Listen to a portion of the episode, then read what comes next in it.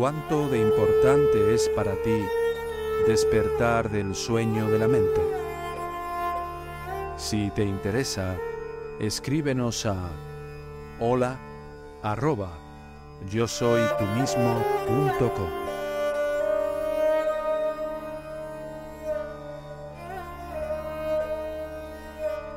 No hay necesidad de explicar nada. Hágalo.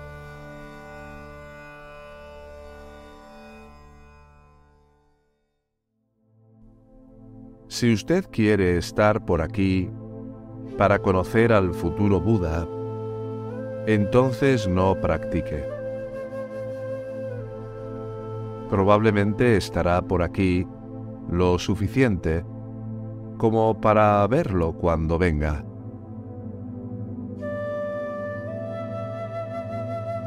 He oído a la gente decir, oh, este fue un año muy malo para mí.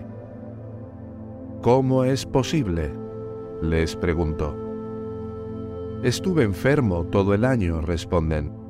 No he podido practicar para nada. Oh, si no practican cuando la muerte anda cerca, ¿cuándo van a practicar entonces? No, se pierden cuando hay felicidad. Si están sufriendo, a pesar de eso no practican. Cuando eso pasa, se pierden también. No sé cuándo cree la gente que va a practicar. Yo he formulado el horario y las reglas del monasterio. No transgredan las normas existentes. Cualquiera que lo hace es alguien que no ha venido con la verdadera intención de practicar. ¿Cómo puede tal persona tener la esperanza de comprender algo alguna vez? Aun si durmiese cerca de mí todos los días, no me vería. Aun si durmiese cerca del Buda, no vería al Buda si no se practicase. No piense que solo sentándose con los ojos cerrados, usted practica. Si piensa de esta manera, entonces cambie rápidamente su forma de pensar.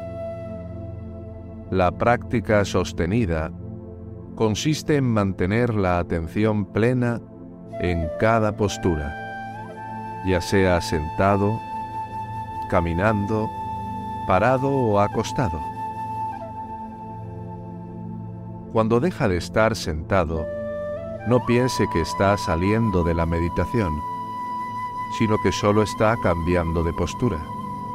Si piensa así, tendrá paz. Donde quiera que se encuentre, tendrá esa disposición de práctica constante conservará una continua atención plena dentro de usted mismo. Hasta tanto no haya alcanzado la suprema iluminación, no me levantaré de este lugar aun si mi sangre se seca completamente. Leyendo esto, así en los libros, usted puede pensar en probarlo por sí mismo usted lo haría así como lo hizo el Buda. Pero no ha considerado que su motivación es nada más que pequeña aún. El móvil del Buda era realmente grande. Él podía hacerlo todo de una sola vez. ¿Cómo se le puede ocurrir que es capaz de comprenderlo todo de una sola vez con su pequeña motivación. Es una historia totalmente distinta.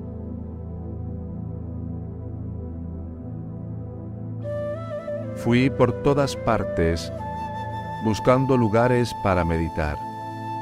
No me di cuenta de que el lugar ya estaba allí, en mi corazón. toda la meditación está allí, dentro de usted. Nacimiento, vejez, enfermedad y muerte están justo allí, dentro de usted.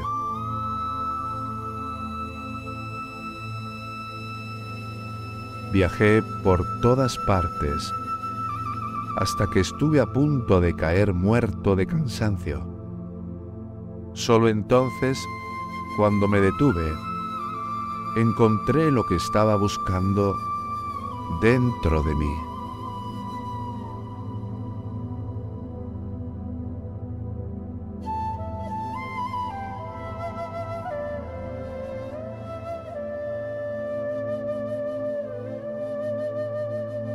Nosotros no meditamos para ver el cielo, sino para terminar con el sufrimiento.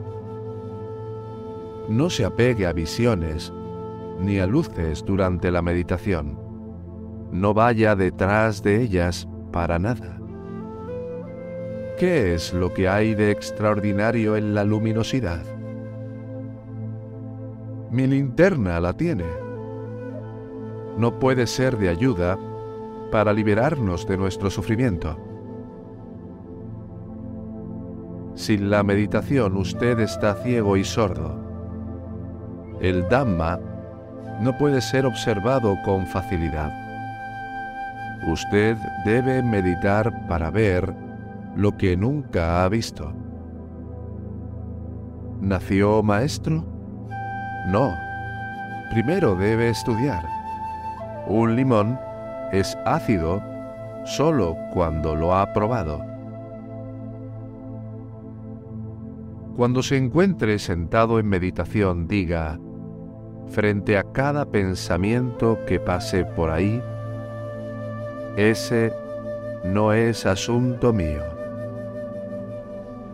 Debemos practicar cuando estamos desganados y no únicamente cuando nos sentimos llenos de energía o de humor para hacerlo.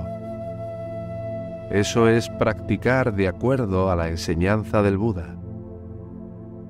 De ser por nosotros, practicaríamos solamente cuando nos sentamos bien.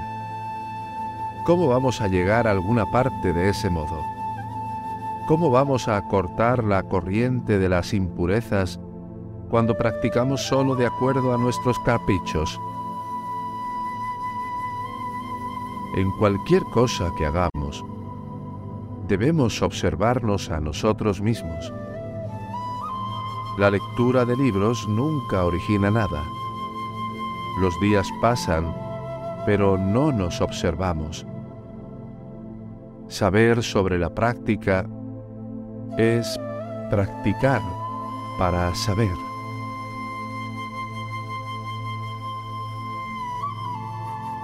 Por supuesto que hay docenas de técnicas de meditación, pero todas ellas se resumen únicamente en esto.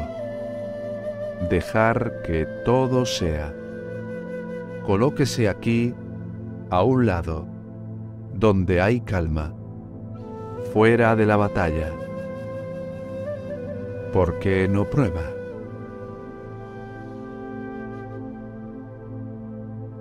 Quedarse solo pensando en la práctica es como tratar de hacer un agujero en la sombra y no darse cuenta de lo esencial.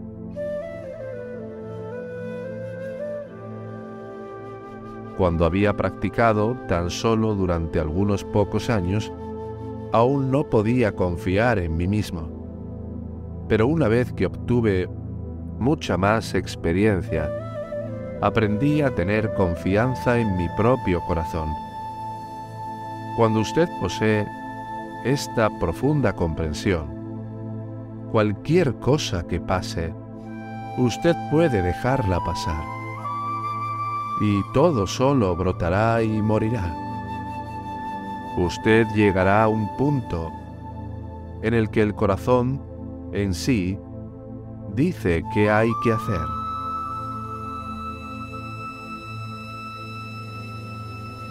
en la práctica de la meditación.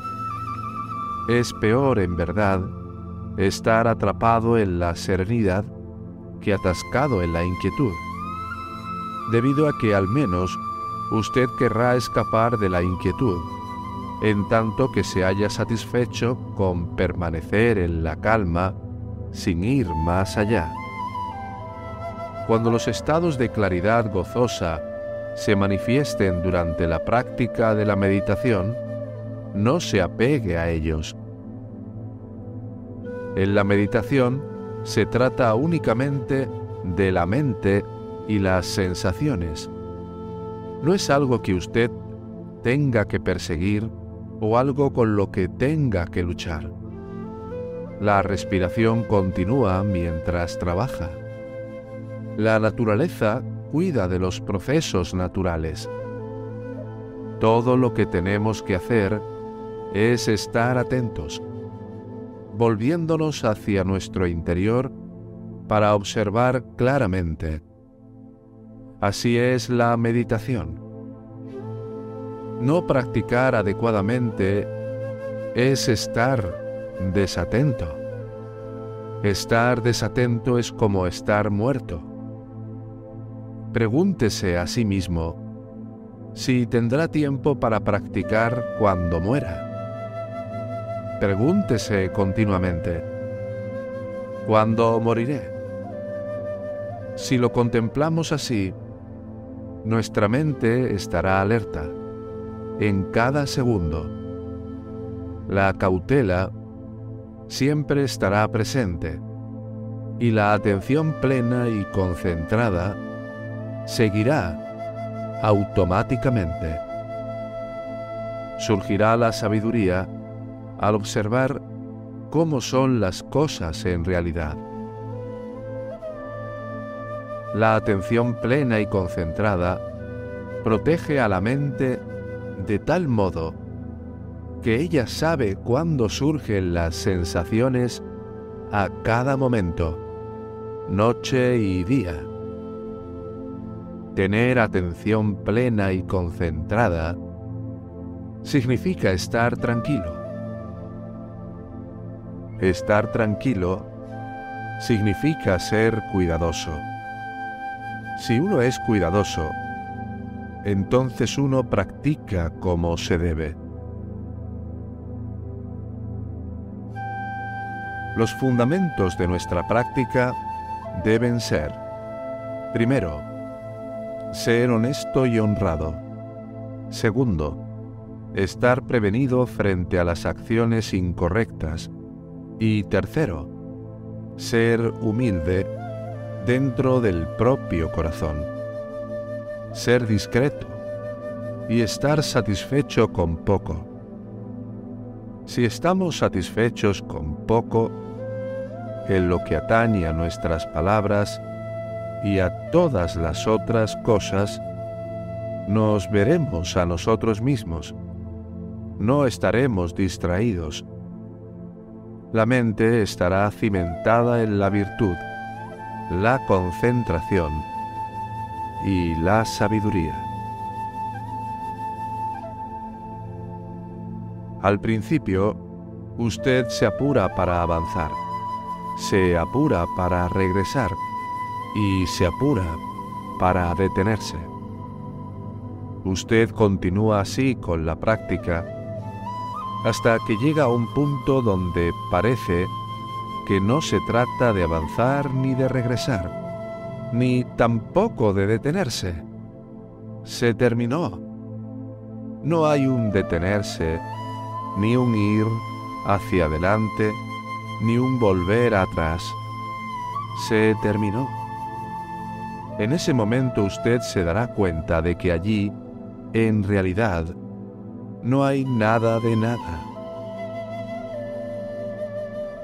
Recuerde que usted no medita para obtener nada, sino para quitarse cosas de encima.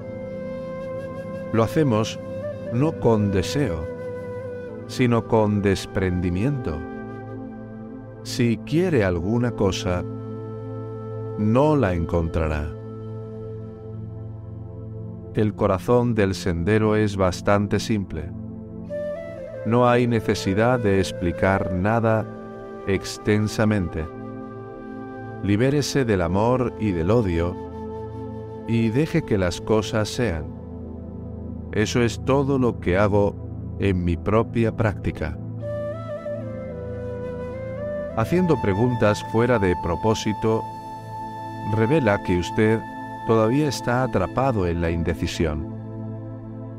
Hablar sobre la práctica está bien si ayuda a la contemplación, pero depende de usted mismo ver la verdad.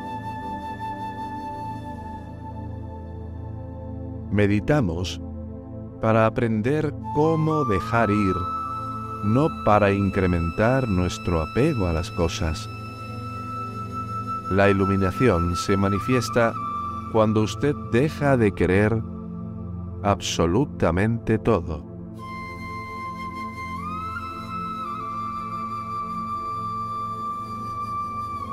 Si tiene tiempo para estar atento, entonces tiene tiempo para meditar. Hace poco alguien me preguntó, a medida que meditamos, varias cosas se presentan en la mente. ¿Deberíamos investigarlas o solo notarlas yendo y viniendo? Si usted ve pasar a alguien a quien no conoce, podría preguntarse, ¿quién es? ¿Dónde va? ¿Qué hace aquí? Pero si conoce a la persona, es suficiente con notar su paso.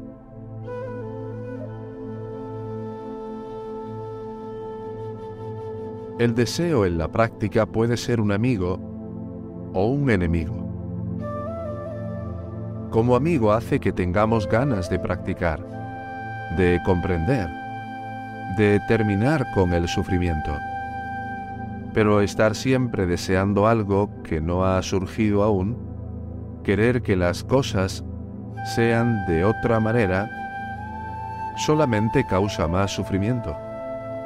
Y este es el caso cuando el deseo puede ser un adversario. Al final, debemos aprender a deshacernos de todos nuestros deseos, aun incluso del deseo de alcanzar la iluminación. Solo entonces podemos ser libres.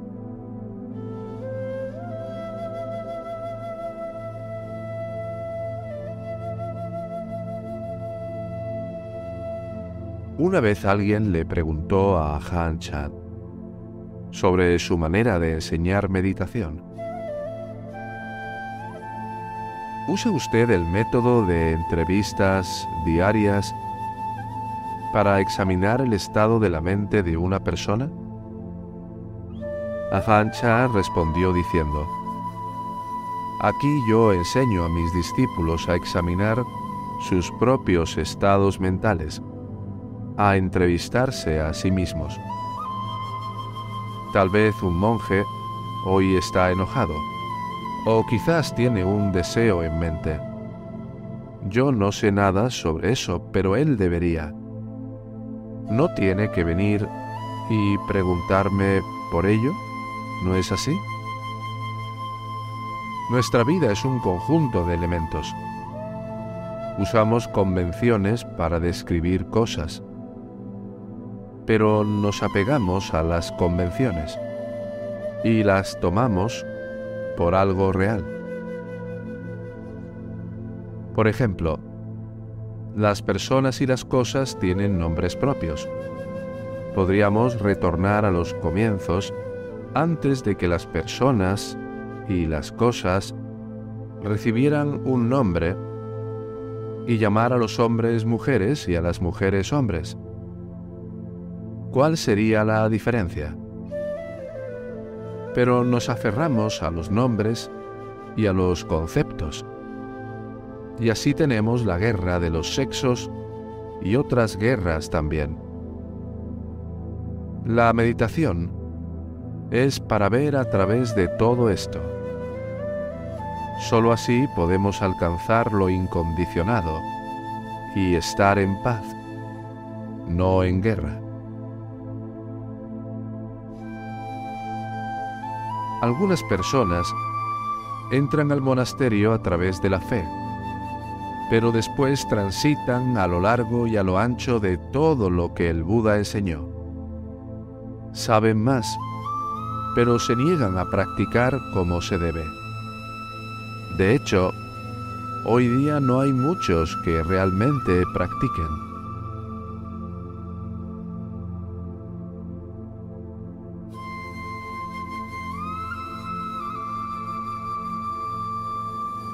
En cuanto a la teoría y a la práctica, la primera conoce el nombre de la planta medicinal y la segunda sale a encontrarla y la utiliza.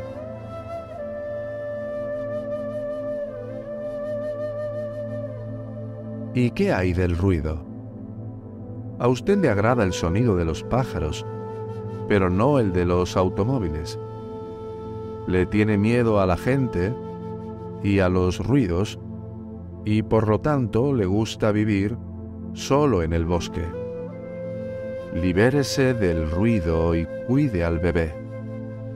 El bebé es su práctica.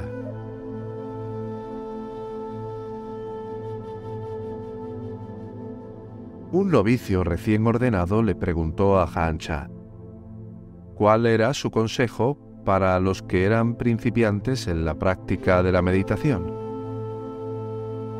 El mismo que le doy a aquellos que han estado aquí desde hace tiempo, respondió. ¿Y cuál es? Tan solo persista en la tarea, dijo él.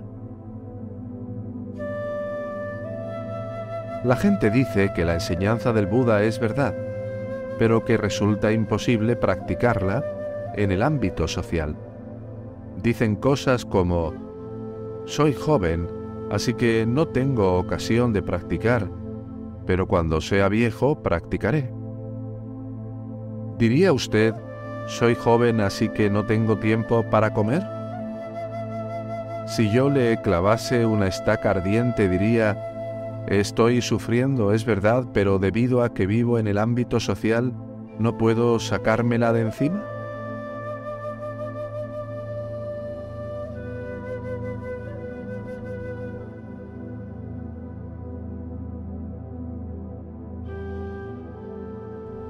Virtud, concentración y sabiduría.